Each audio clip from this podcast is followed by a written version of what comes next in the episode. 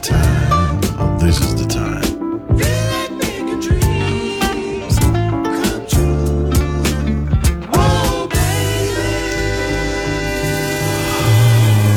The time, just feel making love to you. Ben arrivati, puntata di questa sera, mi raccomando, ben arrivati 21 novembre, questa volta non sbaglio, eh, o settembre, dicevo, insomma, sono un po' suonato negli ultimi tempi, cosa volete.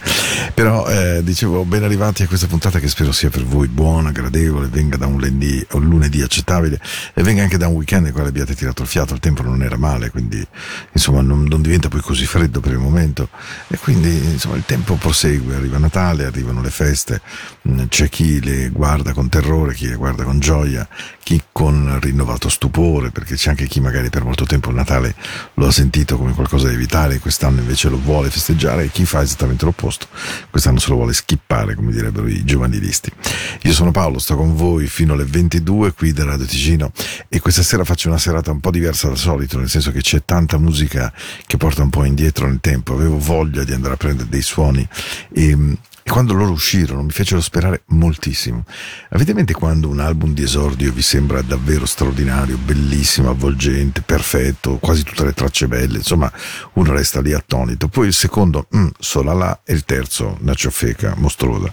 Ma quando uscirono con questa canzone, mamma mia, come mi piacquero. Si chiamano Wilson Phillips e Hold On fu un successo incredibile delle radio americane, così country, loro che sono le figlie dei Mamas and Papas, quelli di California Dreaming, e che insomma, sentite che meraviglia.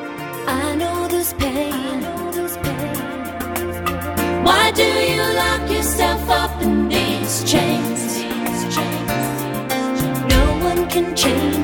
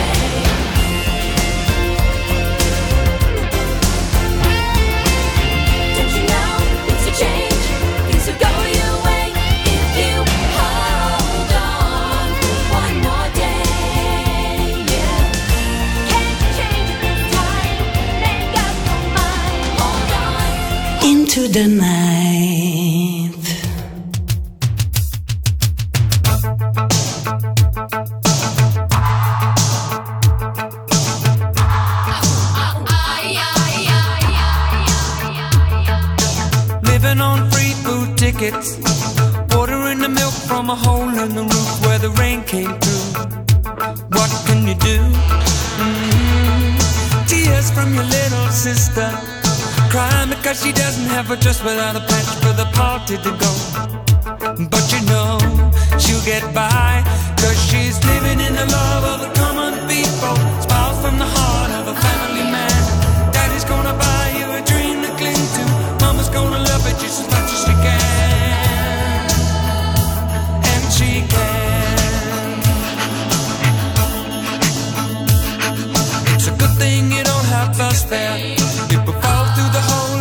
pocket and you lose it in the snow on the ground. Uh-uh, you gotta walk in the town to find a job. Try to keep your hands warm. When the hole in your shoe, let the snow come through until you're to the bone. Somehow you better go home where it's warm, where you can live in the love of the common people.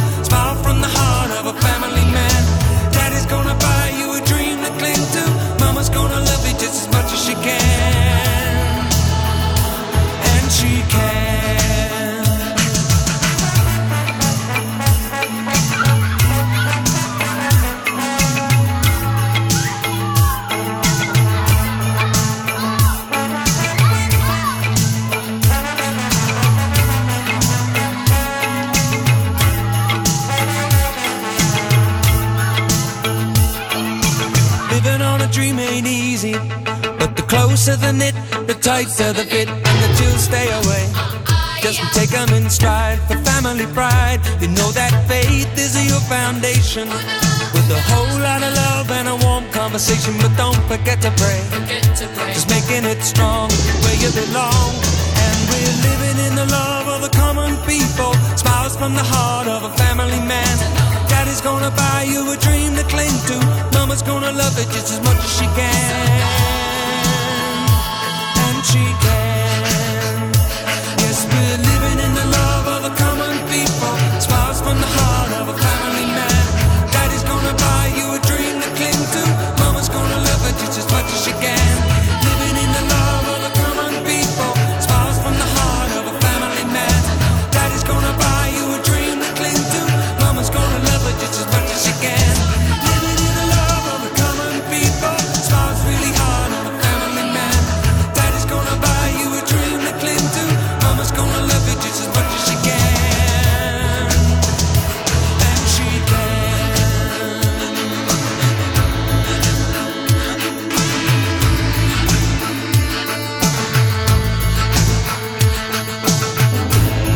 Fece la comparsa sulla scena musicale Paul Young piacque moltissimo perché sì certo era british, british da morire ovviamente, ma anche con qualcosa di incredibilmente soul. E vi fu un momento veramente in cui ebbe un successo straordinario, un successo dietro l'altro, vi ricordate Every Time You Go Away, Come Back and Stay, eh, Senza una donna eh, e poi naturalmente eh, vabbè Don't Dream Is Over e Love of the Common People, Wherever I Lay My Head It's My Home di Derry Lowell, cioè veramente un filotto straordinario. Lui in realtà poi non è che abbia successo in maniera casuale, lui era veramente di una bravura e di una statura internazionale. Poi un brutto polipo alla gola eh, lo ha iniziato a rendere afono e questo polipo si è poi tramutato, non, lui non ha mai chiarito fino in fondo, in una forma quasi cancerosa e quindi è poi ritornato, ma il suono della sua voce non era più questo meraviglioso melodioso. Quindi pensate cosa possa essere di terribile, beffardo il destino, violento il destino nel privare un cantante di quella che è la sua, non dico arma, ma insomma la sua dote più bella, che è la voce, la musica, la corda vocale, l'impasto, la sua sonorità, il suo timbro. Eh, e quindi Paul Young veramente io quando lo ascolto, una parte di me riascolta canzoni che evidentemente fanno parte del mio cuore, della mia vita, ma dall'altra parte lo riascolto con una grande malinconia perché credo che davvero la parola corretta e l'etimologia giusta sia dire che il destino sappia essere veramente beffardo. Ah, forte di Marvin. Che estate.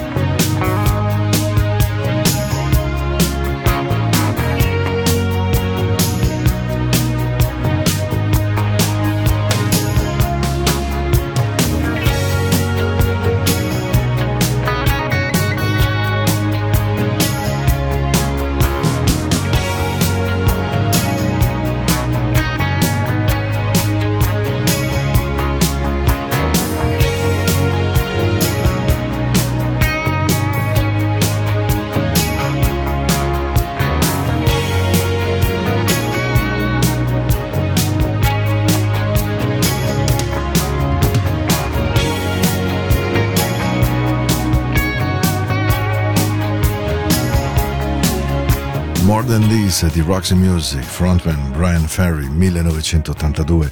Ma, ma, ma, quando dico 1982 mi viene male al cuore perché mi dico, caspita, qui Poldo si è veramente messo malissimo. Il testo, secondo me, di More, Di- More Than This molto probabilmente fa ehm, riferimento a diverse sensazioni che accompagnano eh, una reazione d'amore, da un lato il completo appagamento, la sensazione di stare talmente bene col proprio partner da non aver bisogno di niente, e dall'altra invece la consapevolezza quasi malinconica che ci sia un, un inarres- un- qualcosa di inarrestabile in noi, ecco, e di imprevedibile sugli eventi che possono influire, no? E in qualche modo quindi sapere godere dell'attimo e essere coscienti di essere precari.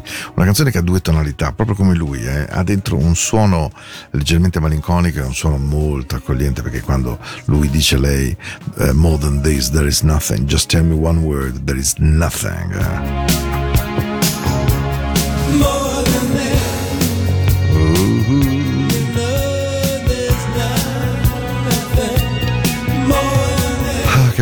Puntata, che bella puntata. Sono un po' indietro nel tempo questa sera, mi rendo conto, ma avevo voglia di fare una puntata, io la chiamo la puntata CD, nel senso quella in cui finalmente rinuncio agli streaming e vado proprio nella mia biblioteca musicale a scegliermi le canzoni eh, prese soltanto in versione, sì, che in realtà era già digitale, però adesso oggi sembra veramente arcaica. eh. Buon ascolto, questa è, Into the Night, la musica della notte. Siamo insieme lunedì 21 novembre, sono Paolo, sto con voi fino alle 22. Spero anche con molta, molta, molta dolcezza e buon suono, ve lo prometto. Ah, relax baby. You'll remember me when the west wind moves upon the fields of barley. You'll forget the sun in his jealous sky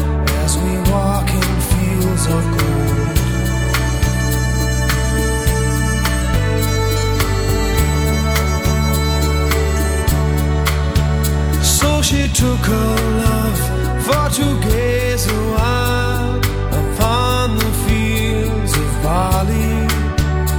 In his arms she fell as her hair came down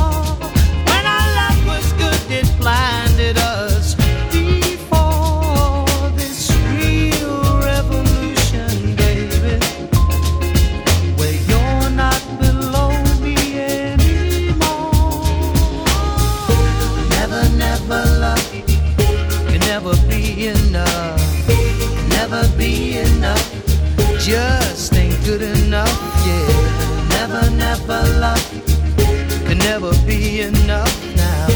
Never be enough.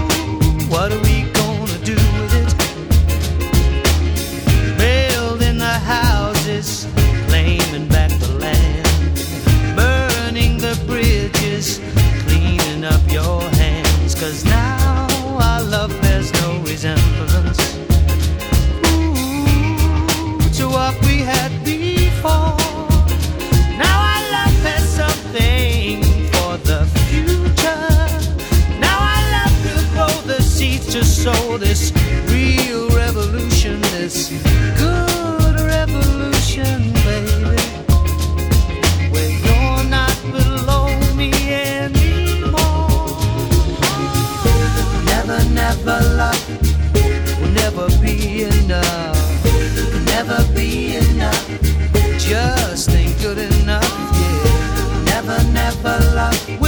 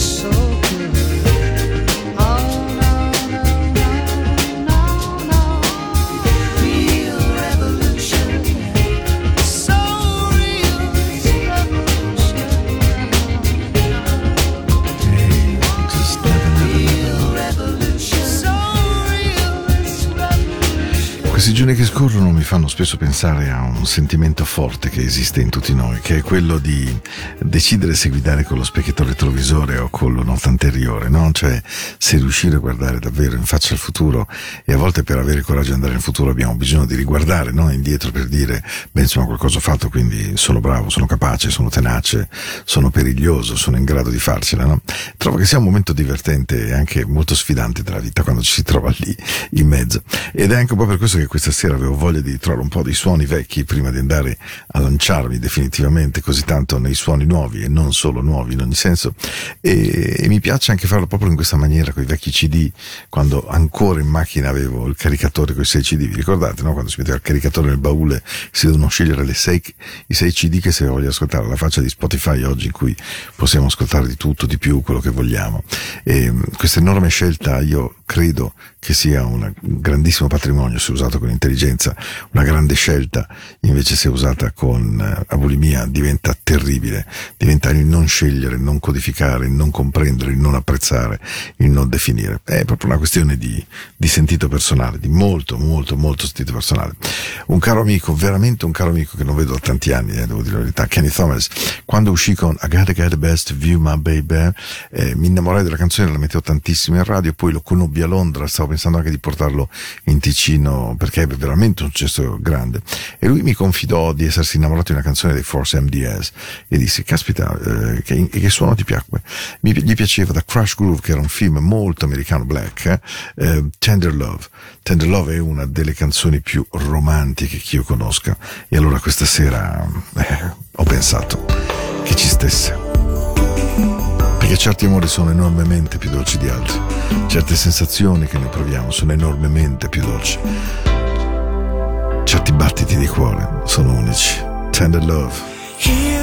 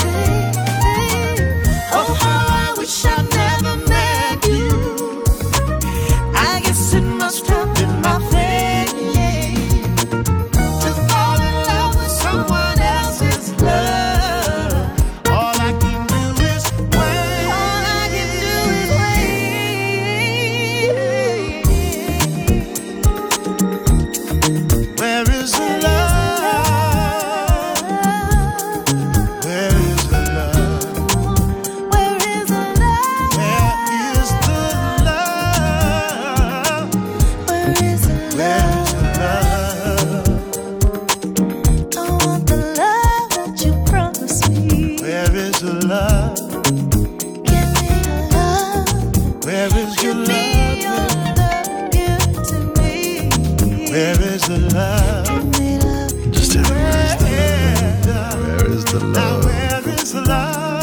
Chante Moore, Phil Perry, capolavoro della storia del sole. Where is the love? Just tell me, tell me, tell me, tell me. Spero che vi piaccia la mia serata diversa, spero che sia un suono che insomma non disturbi troppo evidentemente, spero che vi tenga buona compagnia.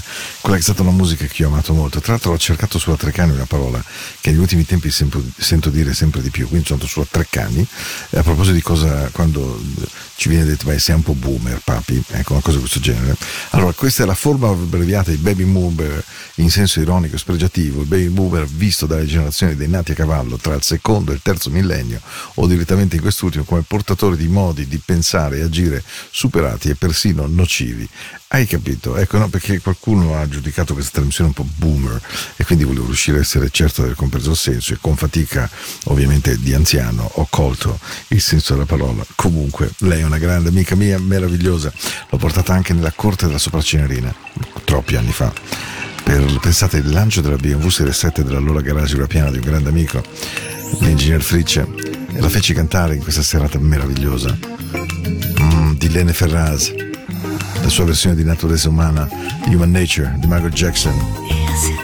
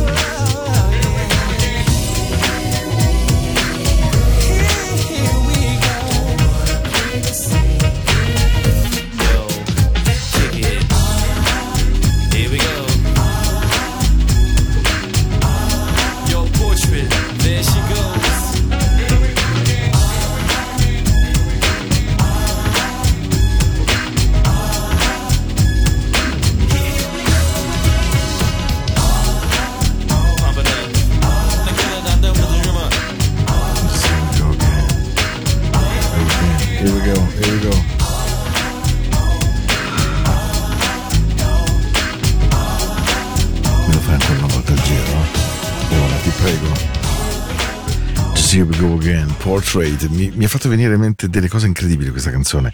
Eh, quando venivo in radio, eh, e, e veramente radio, era ancora Radio Fiume Ticino, Matteo giovanissimo, la traduzione si chiamava FM America, la musica della notte, poi è entrata Into the Night, ma solo in seguito. E, e Portrait lo mettevo sempre, Here we go again, mi piaceva da impazzire perché aveva questa duplicità no? di essere una canzone molto eh, funky da, da un certo punto di vista, ma anche eh, dolce. Here we go. Dunque, siamo a, praticamente arrivati alle 21.47, 21.48 circa del nostro programma. Adesso non ho proprio sotto d'occhio l'orologio, ma siamo lì. E, e devo dirvi che eh, questa sera ho deciso di mettere una di quelle canzoni che ha- un salto generazionale, nel senso che il long play lo comprò mia sorella, il CD lo comprai io e i miei figli conoscono la canzone. Quindi devo dire è una canzone di quelle che travalica il tempo, che potrebbe essere considerata oggi, verrebbe chiamato un tormentone. In realtà secondo me è un pezzo straordinario della storia della musica, ma veramente a livello mondiale. E credo che le radio non lo trasmettono più perché probabilmente è veramente, come direbbero i miei figli, tanta roba, io che sono il boomer evidentemente. Però questa sera mi ho detto, guarda, è proprio la sera giusta per metterla. Non la trasmetto di frequente, di certo, però ci sta veramente bene. Non ve la presento nemmeno, perché tanto quando sentite la chitarra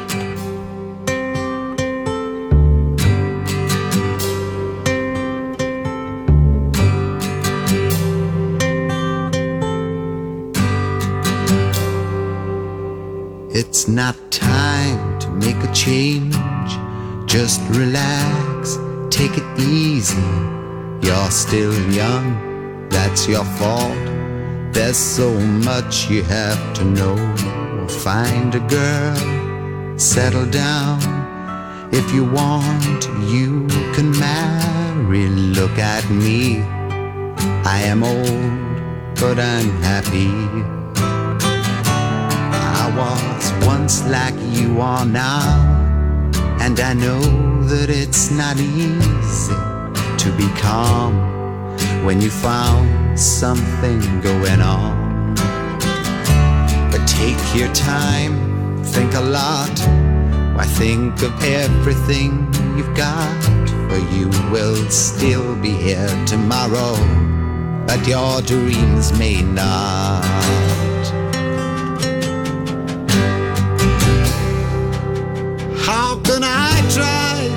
Explain? When I do, he turns away again. It's always been the same, the same old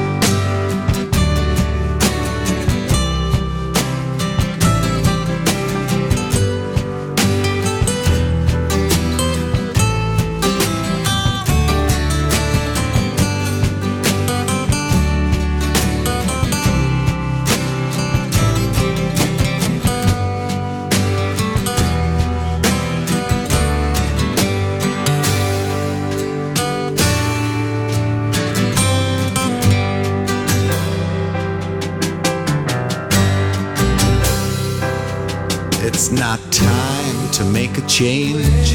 Just sit down, take it slowly. You're still young, that's your fault. There's so much you have to go through. Find a girl, settle down. If you want, you can marry. Look at me. I am old, but I'm happy.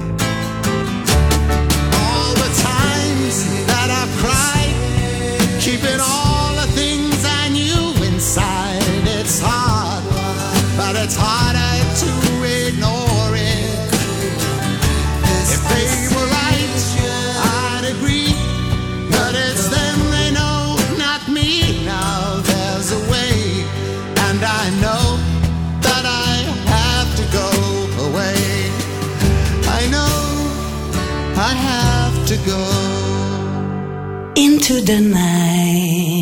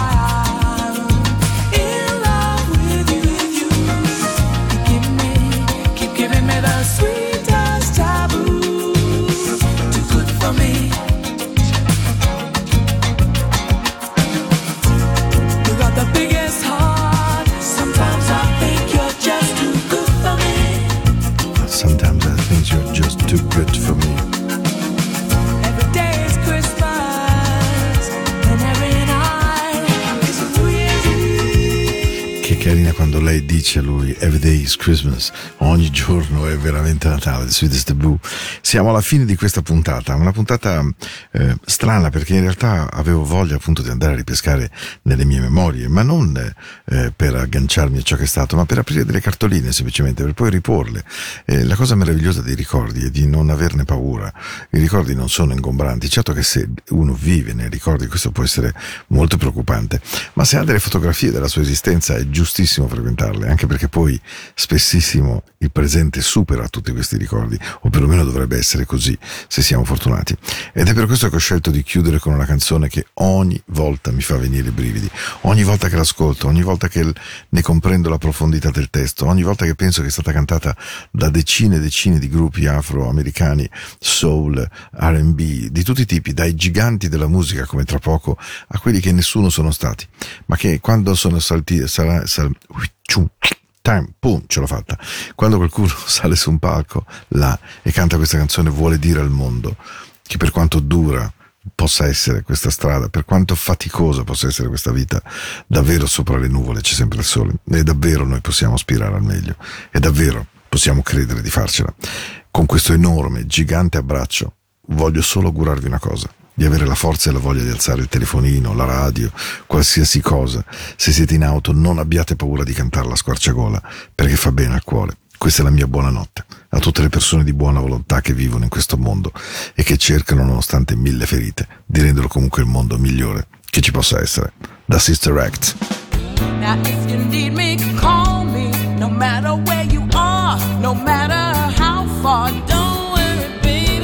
call out. be there.